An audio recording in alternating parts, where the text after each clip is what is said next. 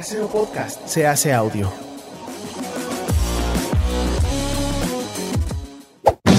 ¡Chavos, banda! Este programa es patrocinado por ustedes mismos. Si quieren apoyar nuestro proyecto, lo pueden hacer por medio de Patreon en patreon.com diagonal herejes el podcast.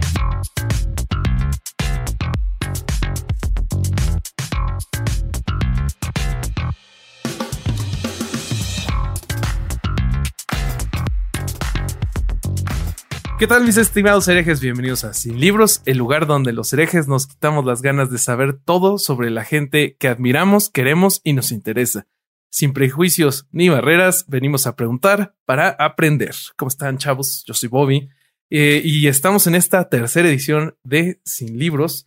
Eh, me acompañan mis hermanos y amigos Alejandro El Vasco Vázquez Aspilicueta. Cuéntame por qué estás vestido como chofer de autobús Pullman de Morelos.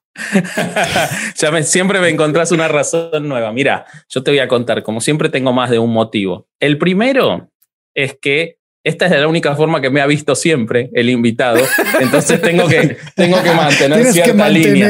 Claro, porque el, el, invitado que ahora vas a presentar conoce al vasco abogado, entonces, bueno, hay que, hay que mantener una línea. Eh, y, y el otro es que, mira, yo te voy a contar una cosa. Si hay algo que los, los herejes, nuestro público, saben de mí, es que soy dos cosas, que soy muy mal hablado y que soy hincha de Vélez, porque creo que lo digo en todos los capítulos. Y hoy tenemos de invitado al probablemente ídolo máximo de la historia de Vélez, a quien yo hasta voté para que sea presidente de Vélez. Lamentablemente no lo fue, eh, pero creo que para él fue una suerte no serlo, pero para los hinchas de Vélez fue una desgracia eh, que no ganara esa elección o que, bueno, no vamos a hablar de esa elección, no importa. Eh, pero, ¿qué, cómo, ¿qué menos puedo que ponerme una corbata para recibirlo. Tengo que estar formal para recibir a un ídolo. Así que voy a tratar de sacar al ídolo durante el programa, por eso lo digo todo ahora, pero en este momento tengo que decir que es eso, que es ese bulldog que está ahí y que es el que me dio muchas de las más grandes alegrías de mi juventud e infancia, así que tengo que estar de corbata. Ok, excelente. Bueno, ya, ya que nos explicaste, permítanme presentar al Mick Jagger de estos Rolling Stones, llamados el podcast. Alejandro, el Corsario Durán. ¿Cómo estás, amigo? Muy bien. Papá, estoy hablando con Chilabert. déjame entonces presento al invitado. Sí, por hoy favor. Tenemos, hoy tenemos, muchachos, eh, de invitado a un futbolista que cambió por completo la perspectiva que tenemos sobre la posición del portero. Con 70 goles a su nombre, fue premiado tres veces como el mejor portero del mundo les presento a José Luis Chilabert. ¿Cómo estás, Chila? ¿Cómo estás, Bobby? ¿Cómo estás, Vasco? ¿Cómo estás, Alejandro? Un placer poder estar con ustedes. Eh, realmente me siento un privilegiado por estar en su programa de herejes, que sin lugar a dudas lo hacen muy bien y también eh, dejan hablar a sus invitados, porque en definitiva eh, todos los fanáticos esperan saber qué es la vida de un famoso, cómo es. Y para eso estamos acá, lo único que les voy a pedir, que por favor tengan muy bien en cuenta de que yo tengo la cara del bulldog como ese bulldog que lleva en la camiseta, pero ustedes pueden preguntar todo lo que quieran, están liberados. Excelente, muchas gracias, Chile. Oye, pues si quieren para este, comenzar esta plática, eh, algo, algo que me gustaría saber, Chila, eh, yo he escuchado varias entrevistas tuyas y, y me, me, gustaría mucho saber ¿Cómo empezaste tú eh, tu camino eh, hacia el fútbol? ¿Cómo fue tu niñez? Eh, y, y, cómo fue tu camino hacia la persona que eres ahora? Perfecto. yo nací en la ciudad de Luque, Paraguay. Luque es una ciudad de estilo colonial. Está a 8 kilómetros de la ciudad de Asunción, que es capital de Paraguay. Y realmente es una ciudad hermosa. Tienen que conocer eh, los invito para que puedan venir a conocer Luque, Asunción. Paraguay es un país maravilloso. Eh, y también es que mi sueño siempre me encantó jugar al, fútbol, la pelota. Mi padre ha sido un gran número 9, jugó en dos clubes en esa primera división. Hoy en día están en tercera división. Uno se llama Rubio Ñu y el otro General Genes. Y somos cuatro hermanos. O sea, y, y siempre nos inculcó el deporte, en este caso el fútbol, pero nos dejó una frase que siempre a mí se me quedó en la mente, de que cuando una persona agarra o le gusta una profesión, lo, que, lo tiene que hacer al 100%, se tiene que sacrificar, Mm. ser muchas veces muy duro con uno mismo, más con los defectos que uno puede tener, porque uno cuando empieza y le gusta jugar al fútbol, cuando es niño, eh, siempre reciben críticas, porque siempre están aquellos que saben jugar y dicen, yo soy el mejor, tú eres un desastre. Y yo como era bajito, medio gordito, todo el mundo me decía que era horrible. Y jugamos descalzo eh, al balón eh, con mis hermanos y con mis amigos, pero éramos tan pobres que no tenía, no podíamos gastar dinero para comprar una pelota de fútbol. Nos trepábamos por un árbol de, po- de pomelo, de grapefruit, en la casa de abuelo, sacamos tres y con eso jugamos a la pelota en la calle. Y poníamos de arco dos tacuarillas así clavado y con un espacio muy reducido. Entonces habría que ser muy bueno técnicamente para jugar descalzo, corriendo, Claro. decir que había pasto en la calle. eh, jugamos tranquilo con mis amigos y hermanos y así fui forjando la idea de jugar cuando uno va viendo, pero siempre la prioridad de parte de mi madre y mi padre nos decían, ok, todo muy lindo, pero hay que ir a la escuela, hay que estudiar, fundamental. He terminado la escuela, después pasé al colegio, eh, pero cuando fui creciendo, cuando tenía 10, 12 años, yo era muy flaco y alto. Entonces, pero yo jugaba de número 9, nunca Wow. fui arquero. O sea, ¿En serio? yo, sí, sí. Wow. Bueno, en, en la pierna Jugaba se veía, número- ¿no? Sí. Sí. Jugaba, jugaba de número 9 con mis hermanos, los amigos. Obviamente, cuando ya tenía 12 años, flaco, alto, espigado, eh, nunca me olvido, porque fue en el año 78 más o menos, eh, íbamos a jugar un partido típico de soltero contra casado. Entonces los casados eran todos grandotes, morrudos, fortachones, y yo era muy flaco, y mi hermano mayor, Julio César, me dice, te quedas en el arco hoy porque te van a fracturar.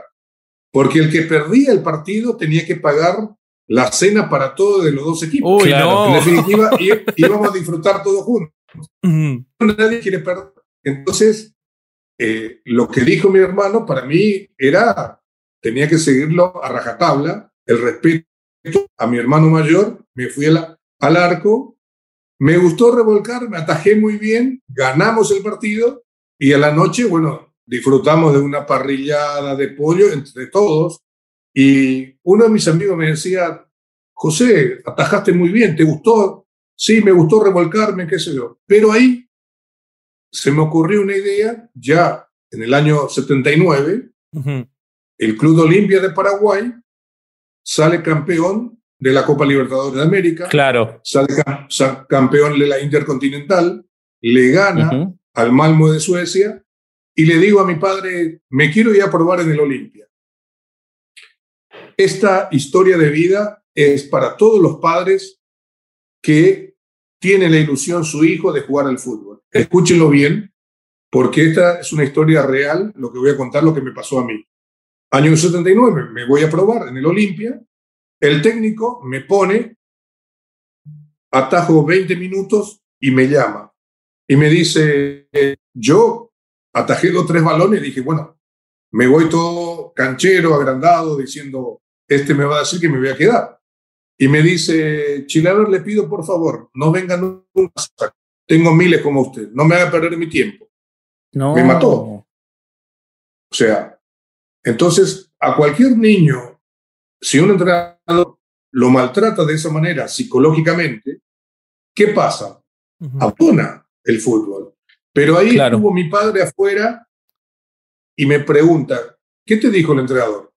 Que soy un desastre, que no sirvo para nada, que no venga nunca más, que no le moleste más, que tiene miles acá.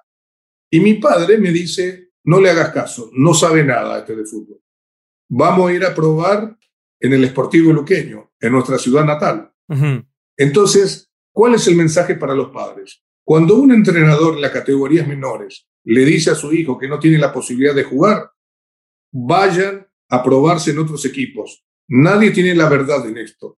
Y me fui a parar en mi ciudad de Luque, de mi casa más o menos son entre 7 y 8 kilómetros, pero antes lo lindo es que tenía que pasar por un monte, era un camino así angosto. Como no teníamos dinero para el pasaje, para ir en autobús, me iba caminando de mi casa. O sea, ya llegaba cansado en el día de la presentación. Y el técnico me dice, Chilaver, ¿usted qué puesto juega? Y entre la duda, como jugué con mis amigos de nueve, le iba a decir de número nueve, de diez, porque para el otro desastre como arquero. Entonces, yo siempre digo que Dios es amigo mío y me impulsó a decir puesto de arquero. Y el primer día había cinco porteros, cinco arqueros y yo era el sexto.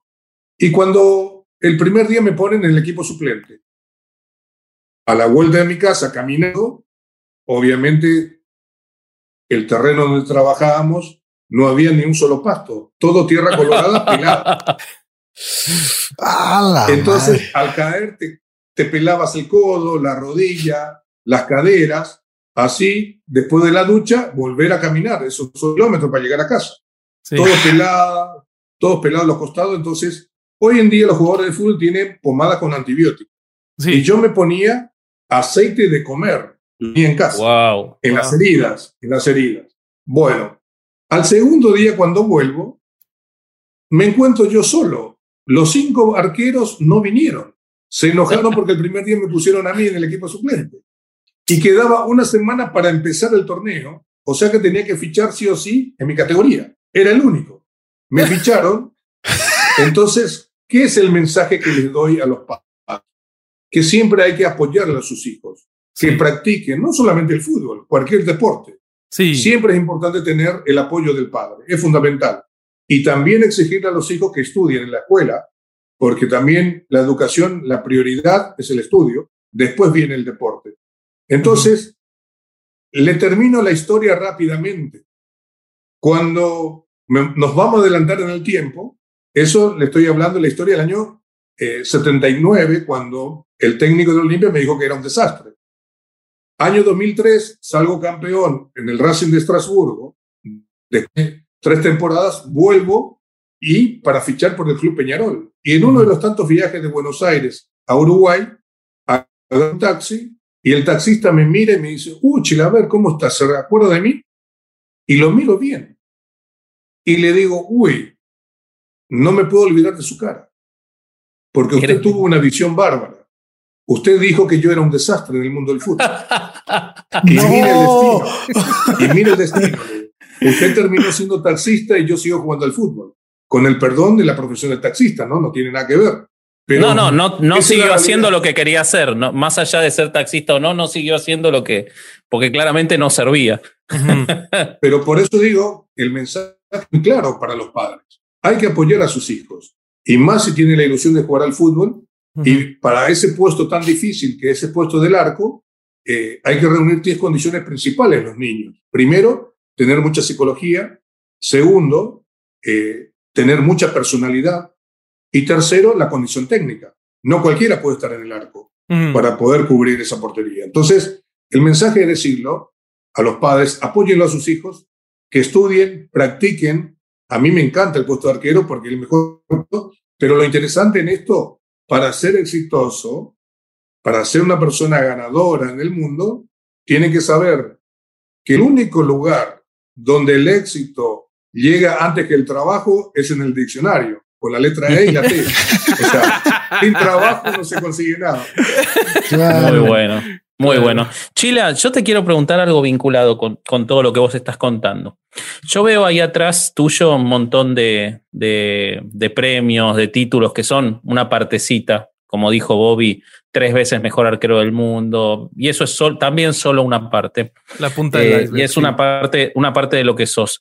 Eh, entre otras cosas, y creo que también es la primera vez que tenemos a alguien que tiene su propio monumento, eh, que tenés un monumento en la, en la cancha de Vélez. No sé si tenés alguno más, pero al menos tenés uno que yo no solo lo he visto, sino que está mi nombre abajo porque participé en su confección y esta, este es el recordatorio. Atrás dice la fecha de, de, la estatua de Chilabert. Entonces, yo lo que te quiero preguntar es, ¿qué, ¿qué le pasa a alguien cuando en vida llega a eso, digamos, porque durante el fútbol todos son reconocidos, pero vos esto fue 20 años después de tu retiro o 15 años después de tu retiro y seguir esa vigencia, ¿cómo te trabaja la cabeza eso para mantener, porque me consta, tu vínculo que tenés con el día a día de la realidad?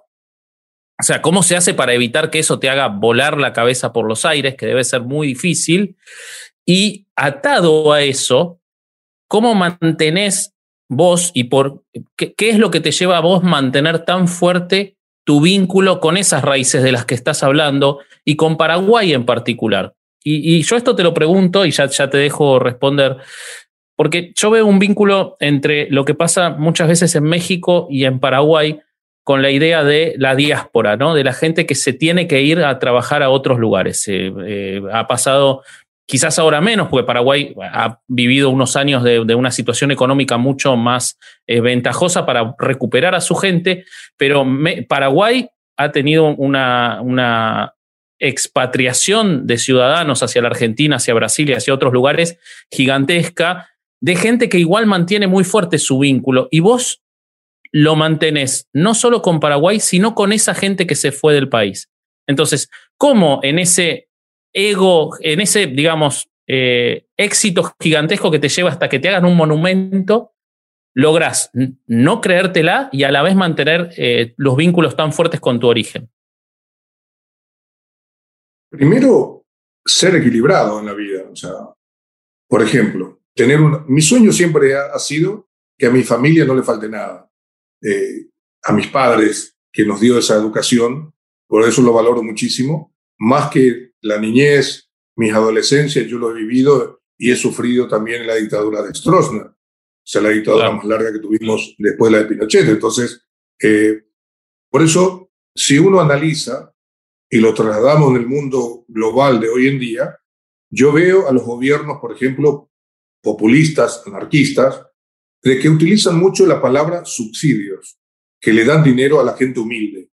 Cosa que nosotros, por ejemplo, a mí y a mis hermanos, el Estado en la época de Stroessner nunca nos dio ninguna ayuda, nunca nos compraron ningún libro, nunca compraron ningún cuaderno, ni una ropa. Y mi padre era un trabajador, entonces no salimos delincuentes, no se consumía drogas. Entonces yo siempre digo el mensaje claro que cuando uno es humilde, mi padre nos dijo a los cuatro hijos, ustedes lo que tienen que hacer, ser leales consigo mismo. Uno puede ser humilde, pero debe ser leal con uno mismo, ser honesto. Entonces me quedó grabado eso y yo sigo eso a la perfección. Mis valores no tienen precio. Para mí lo que no es mío no es mío. ¿Ok? Entonces hoy en día vivimos situaciones, yo le diría, eh, antes estábamos comentando antes que entren ustedes, y les decía de que muchos jugadores de fútbol, eh, el ejemplo que les voy a dar es sencillo. Eh, yo le conocía a mi esposa en el año 85, con 19 años que llegué a la Argentina. Y sigo con mi esposa hasta hoy en día. Perfecto. Yo tengo defectos, muchos defectos, pero también eh, el éxito mío se lo debo a ella, por todo el sacrificio que uno hace.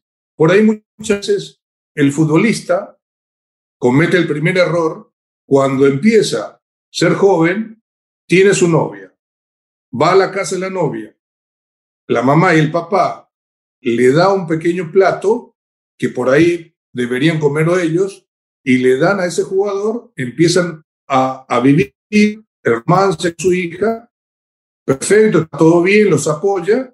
Después, cuando ese jugador llega a jugar en primera división, ya empieza a jugar bien un partido, dos partidos, se cree que es famoso, se olvida de la novia, lo abandona y todo ese espacio que tenía y que le dio esa oportunidad de estar con la familia, ya la mayoría de jugadores de fútbol se olvida de sus raíces y va y tiene problemas a la noche, busca a una mujer de la farándula y que él no sabe de que las mujeres que viven de noche de la farándula llevan una vida diferente a lo que un deportista. Entonces ahí empieza el problema. Entonces yo siempre fui equilibrado en todo. Dormía temprano, me alimentaba bien, eh, respetaba siempre los horarios, respeto mucho, me gusta bien la relación entre todos, tener la puerta abierta, llegar a decir buen día, buenas tardes, llegar antes de los entrenamientos, así te respeta el resto de los compañeros. Entonces, en mi mundo traté de ser equilibrado. Por ahí el sistema eh, muchas veces, cuando uno es muy frontal, genera problemas. Pero lamentablemente que yo creo que el mundo que se vive hoy en día es mucho más fácil hoy tener sentido común y llama la atención. Porque hoy es el mundo de las mentiras, de las falsedades, de la hipocresía. Eso no es el camino que a mí me gusta. Entonces, yo no me olvidé de mis raíces. Yo no me olvido, por ejemplo, hace poco di una nota eh, para un canal internacional y me preguntan, Chilaver, si usted tiene que elegir eh, un solo acto de comienzo, de sus raíces, eh, ¿me podía contar esa anécdota de vida? Dije, sí. Le dije, éramos, era muy pobre, no, teníamos, no tenía dinero para pagar pasaje para ir en autobús al entrenamiento, me iba pie, llegaba ya cansado, pero después del entrenamiento no tenía dinero para comprarme un jugo.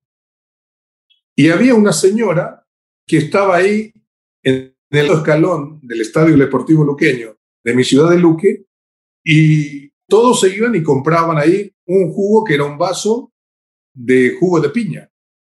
En Paraguay en ese momento le llamamos aloja. Entonces, cuando se iban todos mis compañeros a comprarle, yo no podía ir porque no tenía dinero, ¿con qué lo iba a comprar? Y la señora me llamaba, me decía, José, vení, toma mi hijo, y me regalaba ese jugo de piña. Y le digo yo, cuando la primera vez le digo, pero llamaría, daré coigo la pirapirea para Juan de no tengo dinero para pagarte. ¿Entendés? La señora me dice en guaraní, dengo sembu atajeta itereína porque tengo yo copora. Hoy cotanderei peteñi arquerazo con Paraguay. Vos me vas a hacer ganar mucho dinero y vas a ser muy famoso porque atajas muy bien. Eso me dijo. entonces, era una visionaria. ¿Entendés? Y entonces yo esas cosas no me olvido. O sea, nadie le nombra a una persona cuando ya es famoso a una persona humilde. Yo también nací humilde. Yo no me olvido. Y también otra cosa que hoy en día el mundo, y aprovecho para tirar este mensaje, eh, muchos dicen hay que ser más humildes, pero todos somos humildes desde que nacimos. O sea, uno trata de buscar encauzar, vivir mejor, buscar una profesión que lo ayude, otros estudian. Entonces, ya todos somos humildes. Y la gran pregunta que yo les hago cuando doy charla de liderazgo y motivación, ¿a qué le llaman humildad? ¿No será que la gente que sean unos sumisos, que agachen la cabeza, mm. como pasa en mi país? En Paraguay, el paraguayo viene uno, cualquiera, viene, le grita y el paraguayo agacha la cabeza. No es el caso mío. A mí me viene mi insulto. Nos queda claro. Ya sabemos, sí. lo vimos, lo vimos. Lo, Entonces, ¿qué ocurre? Nosotros en Paraguay, yo doy gracias a Dios que tenemos un país maravilloso. tuvimos héroes que lucharon contra tres países en la guerra de la Triple Alianza. Una de las guerras más injustas de la historia. Más injusta, genocidio terrible. Y también después tuvimos la guerra del porque Bolivia nos atacó. y, nos sentimos orgullosos porque la mayoría que pelearon contra Bolivia fueron las mujeres, porque ya prácticamente había pocos hombres. Entonces, yo digo, si hemos soportado una guerra contra tres países, más contra Bolivia, y seguimos de pie, y ese es el mayor orgullo que tengo. Entonces, cuando uno entra al terreno de juego, eh, muchos dicen, para quedar bien, no, el rival, somos todos amigos, no, no. Cuando entro en una cancha, yo quiero ganar. Sí. El que está enfrente es mi enemigo. Yo no voy a salir a pensar, a fracturarlo ni nada, pero voy a tratar de hacer lo mejor de mí para derrotarlo. Porque el dinero que le entra o que pierde un partido ya no te vuelve. Y esta es una profesión tan corta que a los 18 años te dice que eres joven, a los 30 somos jubilados jóvenes. Y después de los 30 hay que seguir viviendo. Ese es el error que se cometen jugadores de fútbol que piensan de que cuando ganan un cierto dinero, que ya son superiores al resto, y no es así. Ahí está tu pregunta. no me olvidé nunca de mis raíces y eso me mantiene libre. Excelente, excelente. Y, la segunda parte, eh, porque no te olvidaste de tus raíces, pero también veo que prestas una porque vos viví, ahora estás en, en, Asunción, pero has vivido muchos años en Buenos Aires, eh, tu familia es parte argentina, pero siempre has conservado ese vínculo con, con los paraguayos, no solo con tu país, sino con cada paraguayo de, que está en Argentina, que está en otro país. Y eso me parece que en algún punto tiene que haber sido un ejercicio racional, porque no es fácil, es mucho más fácil olvidarse y decir, bueno, yo ya soy de acá, como le pasa a mucha gente, ¿no? Sí, muchos se olvidan. Eh, aparte, la discriminación existe en el mundo. O sea, el racismo existe en el mundo. En el fútbol, obviamente, existe. O sea, lo que yo he sufrido en Argentina, lo que he sufrido en España, lo que he sufrido en Francia. O sea, existe en todos lados. Por eso, cuando dicen, no, eh, muchos inventan. A ver, eh, en Brasil, cuando uno va a jugar, ellos te dicen de todo dentro del terreno de juego porque han pasado miles de imágenes por todos lados, el escupitajo mío a Roberto Carlos, al lateral izquierdo de Brasil. Sí, sí, sí. Ese partido, Paraguay ya prácticamente estaba clasificado y Brasil quedaba prácticamente eliminado si empataba o perdía con Paraguay. Ustedes saben que en ese partido nos pusieron un árbitro alemán en una eliminatoria sudamericana. Ah, no me acordaba de eso. Eso nadie, eso nadie se acuerda. Era un árbitro alemán. Era ahí clarísimo que Brasil tenía que ganar sí o sí. Entonces, termina el partido, nos hicieron goles en eh, hicieron penales dentro del área que no cobraron, no pitó el árbitro alemán. Y termina el partido y Roberto Carlos viene. Yo estaba saludando a los pocos hinchas paraguayos que estaban ahí en Porto Alegre y me dice, indio, le ganamos. Entonces, me tocó como si fuera una lanza en el corazón. Entonces conté hasta 50 mil porque le iba a dar un derechazo y le iba a sacar la cabeza. ¿Entendés? Después de esas pulsaciones que uno tenía, es muy difícil encontrar ese equilibrio. Entonces, me doy vuelta y le escupo. Y lo único que pasaron era el escupitajo de Chilaver. Y todo el mundo dice Chilaver, el malo de Chilaver. O sea, pero no dice la agresión, no pone la agresión que él tuvo antes. Y ahí a todo el mundo le dije, me siento orgulloso de ser un indio. Por mis venas corre sangre guaraní. Yo hablo guaraní, me encanta, pero ¿por qué se tiene que llegar a ese extremo del cual ellos te pueden denigrar, te pueden decir de todo, y después cuando uno dice algo en contra de ellos, te denuncia? ¿Ok? Por racismo, por discriminación sí, el uso, el uso del término como culto es el problema, ¿no? No tiene nada que ver ser sino con la carga que él le está poniendo en ese momento. La carga que él le está poniendo es negativa.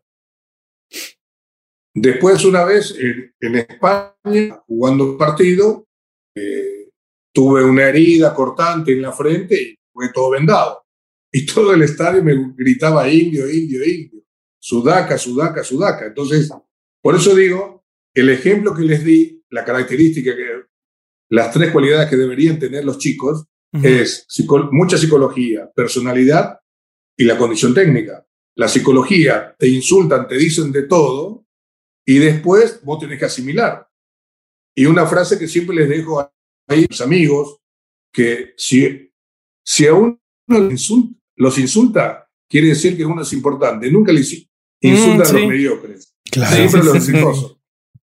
Eh, justo recuerdo el episodio que grabamos sobre el odio en redes sociales y no recuerdo si fue Borre o fue Jonás que nos decían que este, las personas que, que se dedican a insultar a una figura son en realidad fans confundidos. Por ejemplo, eh, le quiero contar una rica anécdota que es bueno. Una vez volviendo de hice escala en Brasil y yo estaba sentado esperando mi vuelo, faltaba como cuatro o cinco horas para ir a Paraguay a jugar con la selección. Y se me acerca un señor argentino, ¿no? Eh, y me dice, Chilaver, ¿le puedo hablar? Le digo, sí. ¿Podría ayudarme? ¿Podría venir a hablar con este niño que está llorando ahí amargamente, que quiere abandonar el tenis? chico tendría 10, 11 años. Y le digo, sí, con gusto, cómo no. Fui, me acerco. Entonces, ¿le conoces a este señor? Le dice el entrenador. Y lo mira y dice, ah, sí, Chilaver, pero yo soy de Boca, me dice el. Entonces le digo, ¿por qué está llorando? ¿Por qué está llorando? No, dice, jugué la final, lo perdí, me insultaron, me dijeron de todo, cada vez que agarraba la pelota para ataque, eh, me decían de todo. ¿Y vos? ¿Por eso el tenis? No. Llegar lejos. Vos sos el mejor. Vos sos un número uno. ¿Cuántos querrían estar en tu lugar para jugar la final? Vos llegaste a jugar la final. Ahora la perdiste, pero la próxima vez la vas a ganar. Pero jamás tenés que tener en la cabeza que tenés que abandonar el tenis. Porque sos un gran campeón.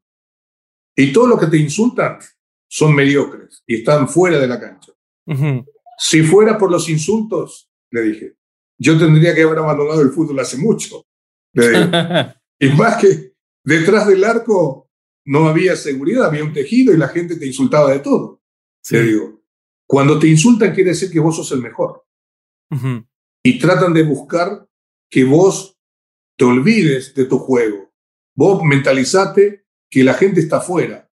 Nunca van a entrar en tu terreno, porque en ese terreno solamente están los mejores. Y ellos son los mediocres. Son personas que nunca van a llegar a ser número uno y voy a ser un número uno de verdad. Y lo puedo decirlo públicamente, es Juan Martín del Potro, el ¡Wow! ¡Wow! Uf. Increíble, no la sabía esta, impresionante. Aguante Delpo. Bobby es fanático, fanático, fanático, fanático del tenis. Un genio, me encanta. esa derecha impresionante, todo eso, esa pegada. Sí, yo lo he visto jugar en Acapulco y señor tenista de Elpo. Lo, lo, han disfrutado muy bien. Yo siempre cuando jugaba no, no me he perdido ningún partido de él. O sea, me encanta y me encanta que las cosas le hayan ido bien. Lástima las lesiones, pero bueno, son circunstancias de las exigencias de jugar en un nivel muy alto, muy competitivo, te genera estas lesiones. Pero va a volver, va a volver. Yo le tengo fe. Oye, Chila, yo, tengo una pregunta. Este, eh, fíjate que yo quiero saber de los goles que anotaste, ¿cuál de esos goles es para ti el más importante y por qué lo consideras así? Yo sí tengo que elegir uno, eh, fueron muchos, ¿no? 70 goles, pero sí. eh, elijo el contra, que convertí en la cancha de Vélez contra River, de 65 metros. es espectacular. Yo estaba, pensaba que era ese o el de Boca. Claro, eh, son dos cosas diferentes y les voy a contar por qué. Eh, una anécdota, dos años antes fuimos a jugar la Copa Kirin en Japón, eh, salimos campeones y supón de que eran cuatro de la tarde, estamos en el hotel, al otro día teníamos que abandonar para viajar a volver a Paraguay y salíamos recién tipo 11 del, de la mañana del hotel en Tokio y estaba leyendo una revista ahí en el lobby con el traductor y veo una barrera, una barrera con esqueletos de plástico y la base de, bronce con una ruedita linda. Y el traductor esto es una barrera para el fútbol, sí. Y le digo, ¿cuántos kilómetros está esta fábrica de acá, de la ciudad de Tokio? Y me dijo 800 y algo de kilómetros. Le digo, pero en ese momento costaba 2.500 dólares la barrera. Y al lado mío estaba un directivo de Paraguay y me miraba todo eso que yo hablaba con el traductor chileno, Eduardo Ferrada, y si yo te lo pido ahora, lo podemos llamar y pedir en cuánto tiempo viene, puede llegar rápido. Y lo ponemos rápido y qué sé yo, mañana más tardar podemos tener seis de la mañana. Ya puede estar acá. Le digo, no, no puede ser. Bueno, ok, listo. Pero ¿cómo le pagamos? Le digo. No, no, no. Cuando lleguen acá, le damos el dinero al hombre en el lobby sin problema. Y el, directivo de Paraguay me dice, Chilaver, 2.500 dólares, eso. Es una tontería. Entonces yo lo miro y le digo, señor, discúlpeme, este, esta barrera me, da, me va a dar muchas, muchos éxitos. me, dar, me van a dar un montón de cosas exitosas en mi vida. Me va a dar de comer. Quédese tranquilo. No, pero es mucho dinero. Es un gasto al cohete, así fue lado. Y le digo, no, usted piensa así. Pero una persona exitosa piensa al revés. Lo llevaré al lugar de entrenamiento y pondré del lado izquierdo con una barrera que tiene 1,90 y 1,90 tiene si los jugadores saltan. Y ponía en los ángulos de, cada, de la portería unos chalecos ahí como señal, como la meta. Y yo le pegaba con la barrera por arriba, 80 del lado izquierdo del semicírculo, 80 del medio y 80 del derecho. Y así practicaba y practicaba. Hasta que unos balones de mitad de cancha le pegaba directo a la portería, le pegaba directo. Unos que se luchaban rápidos se iban y me gritaban, dale José, dale paraguas, nunca lo vas a lograr, dejate de joder, anda bañate. Entonces, yo siempre digo de que cuando uno tiene más repeticiones en un trabajo, ya le empieza a ganar al propio compañero que está ahí en el grupo. Después le gana al rival. Y se dio ese partido contra River. Francesco le comete una falta a Cardoso en la mitad de la cancha y yo salgo gritándole al árbitro, ¿por qué Francesco lo echás? Échelo. Pero yo lo que buscaba la finalidad, veía que Quiero Burgos salía de su arco, se desentendió de la jugada, hablaba con su central, porque mi compañero estaba en el piso. Él esperaba que se le atienda al jugador, todo eso. Es importante también conocer los reglamentos del fútbol. Cuando una pelota está a favor, uno puede jugar rápido y el árbitro tiene que habilitar por más que el compañero está en el piso. Y cuando me iba acercando a un metro, tenía dos compañeros, uno es Pellegrino, que es el técnico actual de Vélez, y Bacedas. Y me dicen, para, para. Cuando yo acelero el ritmo, teniendo a un metro el balón, le impacto. De era del lugar donde yo practicaba en el terreno de juego. Entonces, el arquero de Riverburgo se sorprende y empieza a correr para atrás y la pelota iba a pasar por arriba del travesaño del lado izquierdo y siempre digo de que Dios es amigo mío, que se frena el balón y se cae para el otro lado.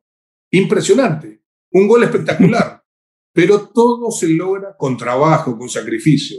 Nada son, a mi forma de ser, casualidades. Pero ahí le dijiste, eh, según recuerdo, el, el, árbitro era Mastrangelo y le pediste que se agache, ¿no? De tan claro que tenías la visión de dónde iba la pelota, ¿no? Le dije en guaraní para que no me entienda. Ella y si no lo yucátale. Agachado te mato, le dije.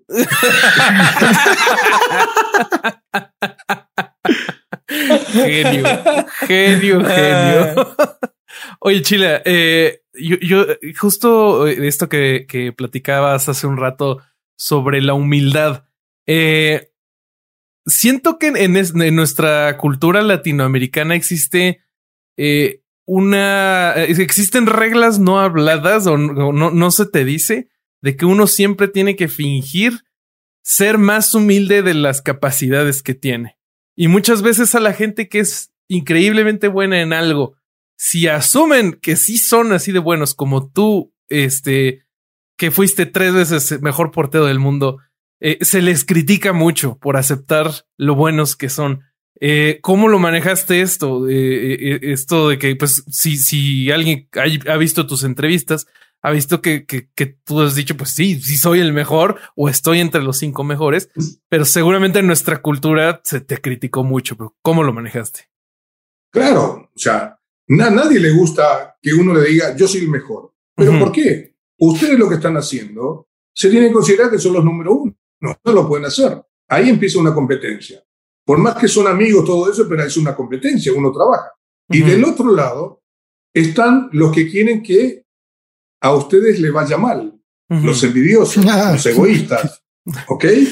Es al revés. O sea, a mí cuando Alejandro, en este caso el vasco, Alejandro, me pidió la posibilidad de poder hacer este podcast con ustedes, le dije, fantástico, espectacular.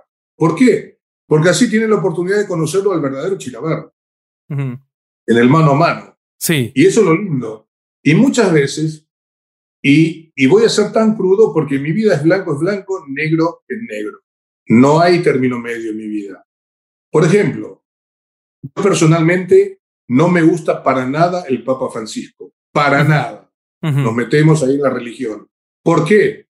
Porque se ha reunido con todos los peores dictadores del planeta. En su momento, Fidel Castro, eh, Chávez, Maduro, eh, todos los peores, y no le ha recibido a los padres de esa familia ahí en México que han perdido a sus hijos, Que han desaparecido hasta hoy en día. Entonces, ¿cómo es?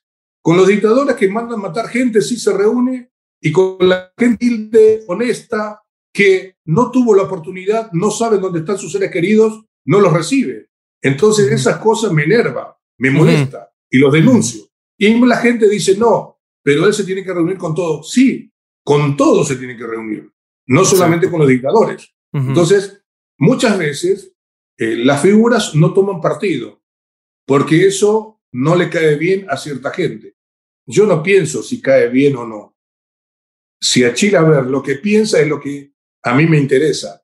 Y la gente que esté alrededor mío sabe cómo es Chilaver. Entonces, yo no tengo un discurso facilista que le, que le gusta que le caiga bien a los demás. A mí me importa que mi vida hasta ahora no me ha ido tan mal. Siendo de una cuna humilde, jugué 25 años de fútbol, me ha ido tan bien, pero nunca olvidé mis comienzos, mis raíces. Entonces, cuando existen eh, muchos problemas que tiene nuestra sociedad, muchas injusticias, y contra eso siempre voy, siempre voy a estar del lado más débil, porque yo también pasé situaciones difíciles al comienzo. Ahora cuando uno llegó alto es fácil. Por eso siempre, por ejemplo, que son muy críticos del fútbol de Sudamérica, de la corrupbol que le llamo yo, que es la Conmebol, muchos amigos míos me dicen, pero José, acércate a ellos, te van a dar 50, 60 mil dólares por mes por la figura que eres. Pero ¿por qué? me voy a poner ahí a disposición y agacharme la cabeza por un dinero. Si en definitiva los clubes de Sudamérica cada día están más pobres. En mi país, acá en Paraguay, cuando empezó la pandemia, hasta hoy en día hay chicos que hacen empanadas para poder subsistir, jugadores de primera división. Y estos millonarios. Y los clubes cada día más pobres. Entonces, eso me molesta y voy a luchar siempre porque yo te, quiero. Te interrumpo porque te. Te interrumpo porque te quiero preguntar algo justo sobre eso, justo sobre eso que estás diciendo, para que cierres la idea, pero agregando la pregunta. Eh, yo hago este análisis, ¿no? En, la década del 30, a los, o en los 20 o en los 30, cuando había actores que eran rebeldes en Hollywood y reclamaban por, por los derechos de los demás actores o de los trabajadores, se los censuró y se los eh, limitó a través del sistema de los grandes estudios. En la década del 70 y 80, cuando había músicos que eran rebeldes y que querían cambiar las cosas, se los limitó a partir de impedirles o dificultarles la, la distribución de sus contenidos. Ha pasado en casi todos los ámbitos. Sin embargo, en el fútbol, se seguía viendo hasta los noventas esa rebeldía que, que, traes vos, que la seguís teniendo, justamente estás hablando de eso, y, la tuvieron muchos otros que reclamaban por derechos de sus compañeros, pero también por derechos de los países, por vos hablaste siempre de Paraguay, hablaste de, de, tus colegas, eh, con las diferencias que hayas tenido o no con un montón de otros compañeros, lo sabía, había los rebeldes del fútbol. Y hoy a los futbolistas se los ve parecerían sacados con maquinita de una fábrica. Son todos iguales. Sí. Todos tienen el mismo discurso y no hay uno solo, porque ustedes no eras vos solo, eran inclusive el propio Maradona con las diferencias, tenía su, defensa del colega, eh, hubo un montón de jugadores en Europa, en América. Hoy no hay ni uno y salen todos de la maquinita, todos iguales, recontra eh, preparados preparados para responder al sistema. Eh, lo estamos viendo con esta Copa América, que ningún jugador la quiere jugar porque se temen contagiarse y contagiar a su familia, pero la van a jugar igual porque la Conmebol dice que se va a jugar. Eh, lo vemos en un montón de violentaciones a su propio trabajo. Entonces, lo que yo te quiero preguntar es, ¿qué mató esa rebeldía? ¿Por qué se acabó esa rebeldía? De la que justamente sería quizás la solución a lo que vos estás planteando de estos jugadores de primera división y de todo esto que pasa. ¿Qué mató esa rebeldía en el fútbol? ¿Por qué se convirtió, pasó de ser el deporte de los jugadores a ser el deporte de las corporaciones, al igual que todos estos otros ámbitos del espectáculo que yo estoy describiendo? Es sencillo. Eh, por ejemplo, maneja, o sea, hoy Messi es el mejor del mundo. ¿Quién se hace cargo si le pasa algo a Messi? O a Luis Suárez, a a toda la figura de los seleccionados de la región. Eh, la Conmebol no. El que va a perder es la institución que paga millones de euros, dólares, lo que sea, de sus jugadores. Pero con relación a la realidad, es que el propio, o sea, esta gente que maneja el fútbol, el sistema, agarra y lo lleva a su antojo. Le ofrece un cargo en una comisión en FIFA, como pasó con Maradona, como pasa con otros jugadores en la Argentina, lo llevan a trabajar en canales privados, le nombran embajador de la Conmebol, lo llevan a los sorteos eh, de una Copa Libertadores o una Sudamericana, le sacan una bolillita. Entonces, a mí con eso no, no me convence. O sea, yo voy a lo profundo. Entonces, mis valores no tienen precio. Entonces, eh, nadie se preocupa por el ser humano. ¿Por qué? Analicemos de que todos los jugadores digan no vamos a jugar la Copa América, no viajamos a Brasil. ¿Qué va a hacer la Conmebol? ¿Qué le van a sancionar a todos los jugadores? No, claro que no. Entonces, ¿qué ocurre? Hay una diferencia muy grande que en el cual la Conmebol es una cofradía. Y le voy a comentar a ustedes, yo soy el único, y me siento orgulloso y me jacto de decirlo, que el único, la única persona que le pelea al sistema perverso y corrupto de Sudamérica. Yo le hice juicio en mi país, acá, a Alejandro Domínguez, presidente actual de la Conmebol, por, en la Fiscalía General, por lesión de confianza, lavado, eh, asociación criminal.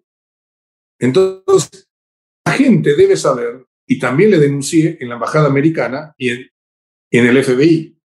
Entonces muchos dicen, Chilaver está loco. No, no estoy loco. Es la única manera de parar la muerte del fútbol de Sudamérica. Entonces, en el 2012 fuimos a una reunión en Brasil, justamente en el Estadio del Corinthians.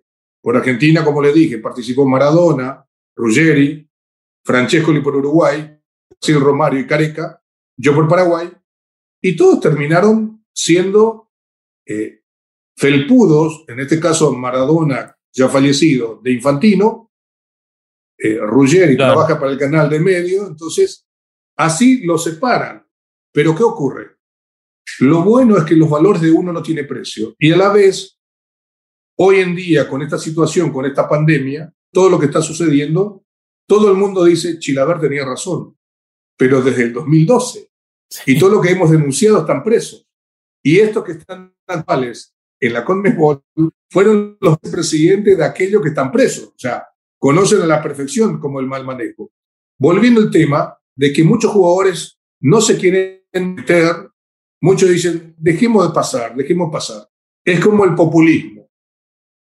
Toda la gente le da subsidio a un pueblo, cada día el pueblo es más analfabeto, los chicos no van a la escuela, se pierden generaciones y eso que se termina al final son esclavos de un Estado.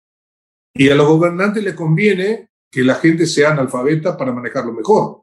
Por eso está la famosa historia donde Stalin le pide un pollo o una gallina a sus generales y todos se quedan mirando como diciendo, ¿qué nos está pidiendo? Tráigame una gallina.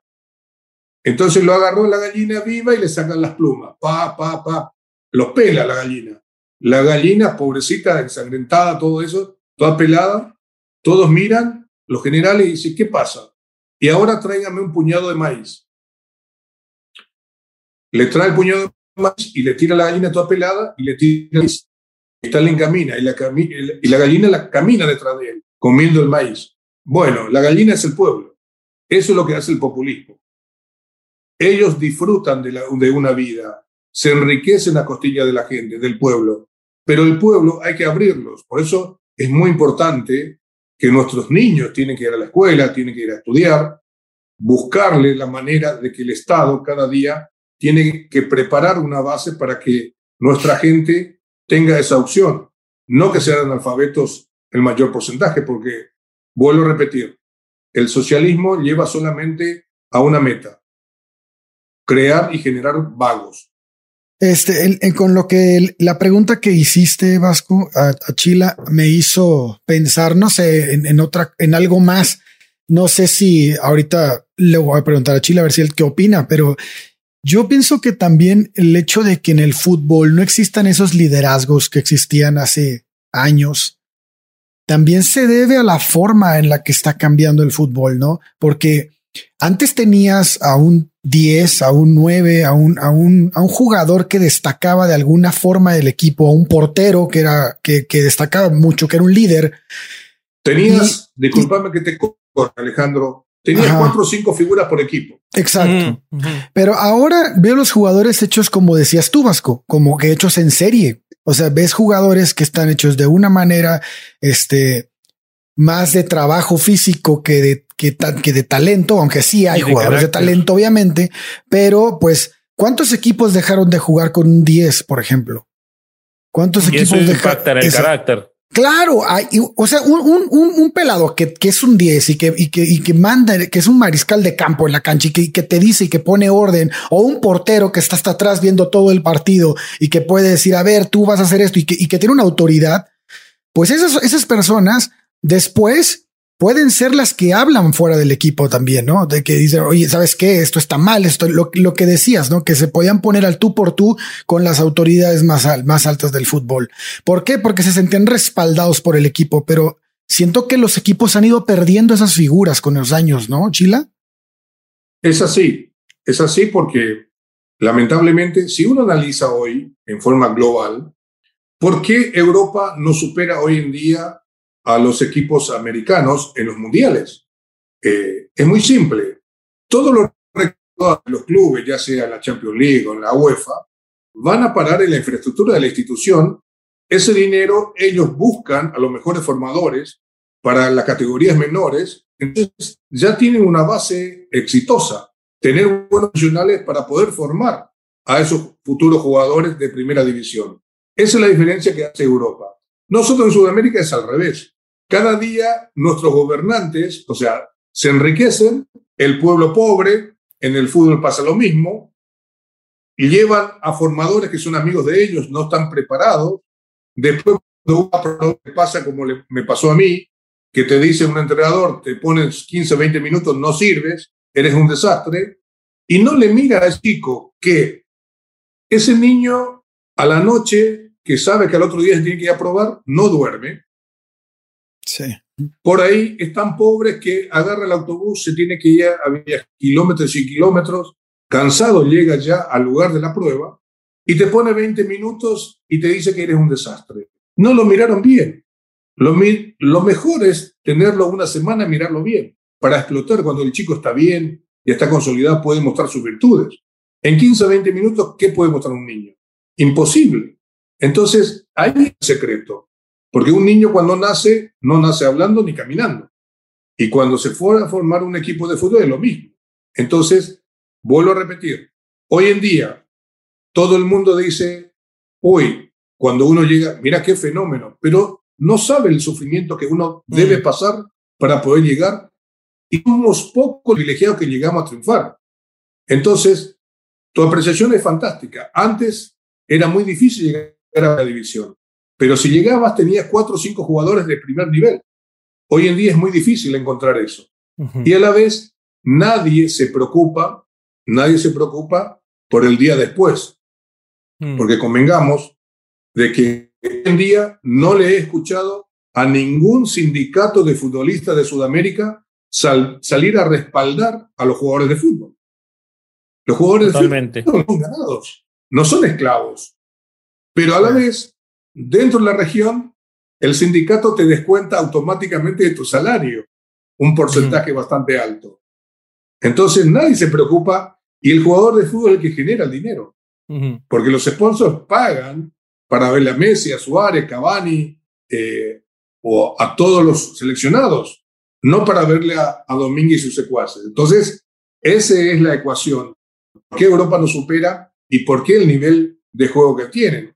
Habrán visto la final de, del Chelsea con el Manchester City, la velocidad que juegan, de un ida y vuelta permanente. Entonces, ahí está la diferencia. Nosotros no practicamos un fútbol veloz como practican ellos.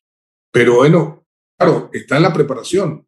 Eh, hoy en día, si uno analiza y el problema que tiene mi país en el fútbol, es muy difícil porque eh, no se ha preparado.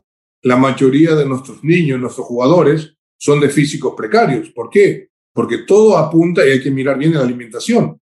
El mayor porcentaje venimos de una pobre. Entonces, ahí empieza también a perder ya Sudamérica con relación a Europa. Claro. Sí, claro. ¿Y, no pensás también eh, que al respecto de todo esto que vos decís, que el hecho de que el fútbol hoy tenga más que nunca dueños, o sea, hay gente que maneja el dinero del fútbol y, que incluso se está comiendo mucho, gran parte del fútbol en Europa, esta idea de que hay cuatro o cinco clubes grandes y todos los demás cada vez tienen menos posibilidad. El jugador de fútbol no dice, no, yo mejor juego al fútbol, porque el jugador retirado, que vos decías recién, vos lo seguís haciendo y todo, pero el jugador retirado jugó, hizo su carrera y cuando lo hizo se defendió y ahora hace otras cosas pero los jugadores en activo no se defienden tampoco. ¿No será porque este sistema eh, al que se quiera defender un poco sienten que se salen y no van a tener nunca más posibilidades? Porque realmente el, dinero eh, de, en gran parte la privatización y donde no es privado como en Argentina, también se notan cada vez más esas diferencias y entonces te, te aplanan a fuerza de dinero esa personalidad. Cuando una actividad, obviamente, hay un montón de inconvenientes, uno se tiene que tragar muchas cosas, o si no te sancionan. El sistema, eh, cuando uno le critica, obviamente eh, lo dejan de lado. Eh, por ejemplo, en su momento yo le había criticado, no, olvido de que fue Vélez quien salió perjudicado, hice una declaración en contra de ellos, de Nicolás Leo y Grondona, y me sancionaron. O sea, me sancionaron dos partidos. O sea, como diciendo, no hables más, punto. Entonces, es una dictadura, como hoy en día pasa. Y lo más llamativo, volviendo al tema de la Conmebol, que lleva a Brasil, no es casualidad. ¿Por qué? Acuérdense de que Messi, cuando declaró en la Copa América, cuando la Argentina lo eliminan, donde hubo un penal terrible de una vergüenza. Pamendi, no repitieron el VAR. Las imágenes tampoco no lo volvieron, nunca lo repitieron. Y Messi declara que no quiere pertenecer al ambiente corrupto de la Conmebol. Entonces, aquí la Conmebol salió y lo atacó al mejor jugador del mundo. Si no pedía disculpas, iba a ser sancionado duramente. Salió el presidente de la Asociación de Fútbol Argentino pidiendo disculpas en nombre de Messi, para que no lo Una vergüenza. Entonces, eso es una aberración. A ver, no estamos en una dictadura. Por eso, ojalá, yo ruego a Dios que la justicia brasileña le impida y que no se haga la Copa América porque yo trato de privilegiar la vida del ser humano por encima del fútbol. Como también hay que hablar que es mucho más importante la salud de la educación que un partido de fútbol. Los niños tienen que ir a estudiar, eh, tienen que estar preparados, vivir en su ambiente, estar con sus amiguitos. Eh, estoy totalmente de acuerdo. Pero también convengamos de que muchos personajes que manejan los países les viene bien la Copa América, desvían la atención de la gente, todo es pan y mm. circo, y es una pena. Totalmente. Eh, oye, Chila, eh, para que podamos cerrar este segmento que es eh, lo que va para todo nuestro público, a mí me gustaría saber, entonces, o sea, como siento que ya estoy conectando los puntos entre, pues desde tus orígenes, eh, lo que tú piensas de, este ambiente del fútbol, de los dirigentes. Y creo que ya más o menos entiendo por este, esas ganas que, que me cuenta eh, Ale Vázquez que tienes por llegar a ser presidente. Pero cuéntamelo tú mejor. Bueno, es una posibilidad inmensa de poder meterme en el mundo de la política. No es fácil, eh, lo importante es que la gente está cansada de los políticos tradicionales de mi país. Eh, yo tengo una ventaja por encima de ellos, que no tengo que caminar Paraguay para que me conozcan. Claro. Y también puedo demostrar el patrimonio que tengo y a la vez ver perfectamente qué es lo que piensa la gente de mi persona. Hemos hecho encuestas, en todas salimos bien, salgo bien con mi equipo, y estamos trabajando. No va a ser fácil, pero va a ser por un partido independiente. Si, si todo va bien, eh, lo tenemos que hacerlo poco eh, a fin de año, porque ya hay que prepararse para el 2023. Es un desafío, no lo descarto, pero lo importante es que ya con mi equipo de trabajo hay que atacar cosas para mí que son los principales para el éxito de gobierno, que es la educación, la salud, la seguridad e infraestructura. Entonces, buscar ayudar a crecer a mi gente, porque hoy en día, lamentablemente, lamentablemente, hay muchísimos corruptos en el gobierno de mi país. Sí, de acuerdo. Bueno, Acá en México no. no, acá no. A los ustedes que están ahí lo deben saber mejor que yo. no, sí, sí, hay, bastantes. este, pues si quieren, cerremos esta parte. Ahorita vamos a seguir eh, un poquito más con la plática, pero eso es exclusivo para la gente que nos sigue eh, y nos apoya en Patreon. Eh, nada más antes de cerrar, Chila, si, si aquí nuestra audiencia te quiere seguir en redes sociales, ¿cómo te pueden encontrar? Mira, yo no tengo Instagram. Aprovecho para decirlo esto públicamente. Yo soy tuitero. Excelente. muy tuitero. Muy tuitero y bueno, me quieren escribir, fantástico, un placer. Eh, tengo, tenemos muchos fanáticos o sea, en el mundo, pero lo interesante es que siempre me piden mensajes, algunos consejos. Eh, lo fundamental en esto, yo creo que Twitter es una herramienta muy linda, muy buena, y que en el cual ayuda a poder interactuar con, con los fanáticos. Sí. Y muchos lo utilizan también para agredir. O sea, porque en definitiva. Pasa. Eh, y utilizan perfiles falsos. Nunca dan la cara. Pero bueno, eso obviamente del ambiente común y corriente lo conocemos que son cobardes. es sencillo, se esconden siempre. No hay que darle caso y, y lo bueno de Twitter es que uno puede bloquearlo y se terminó la historia. Claro, claro. bueno, muchachos, cerramos esta parte que es para el público en general y vamos a terminar con estas preguntas que son exclusivas para Patreon. Entonces, por el momento logramos otro miércoles sacar adelante un programa sin haber tocado los libros. Perfecto. Adiós.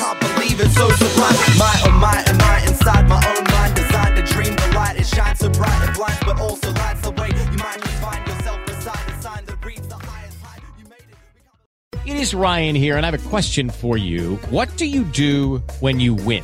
Like, are you a fist pumper? A woohooer, a hand clapper, a high fiver. I kind of like the high five, but if you want to hone in on those winning moves, check out Chumba Casino. At ChumbaCasino.com, choose from hundreds of social casino style games for your chance to redeem serious cash prizes. There are new game releases weekly, plus free daily bonuses. So don't wait. Start having the most fun ever at ChumbaCasino.com. No purchase necessary. BGW. Void were prohibited by law. See terms and conditions. 18 plus. ¿Estás listo para convertir tus mejores ideas en un negocio en línea exitoso? Te presentamos Shopify. Tal vez no lo sabías, pero nuestro podcast More Than Mamis es un negocio y lo empezamos por supuesto para desahogarnos y hablar sobre la maternidad, no para convertirnos en expertas de ventas y del e-commerce. Así que sí, necesitábamos ayuda para vender nuestro merch y poner en marcha nuestra tienda. ¿Y cómo suena con Shopify? Llegó otra venta. Shopify es la plataforma de comercio que está revolucionando millones de negocios en todo el mundo. Ya seas un emprendedor desde tu casa o desde donde sea, Shopify es la única herramienta que necesitas para iniciar, administrar y hacer crecer tu negocio sin dificultades. Con Shopify puedo gestionar pedidos, envíos y pagos desde cualquier lugar, brindándote toda la información y estadísticas de tus ventas al detalle. Regístrate para un periodo de prueba con tan solo un dólar al mes en shopify.com barra sonoro, todo en Ve a shopify.com barra sonoro para llevar tu negocio al siguiente nivel. Shopify.com barra sonoro.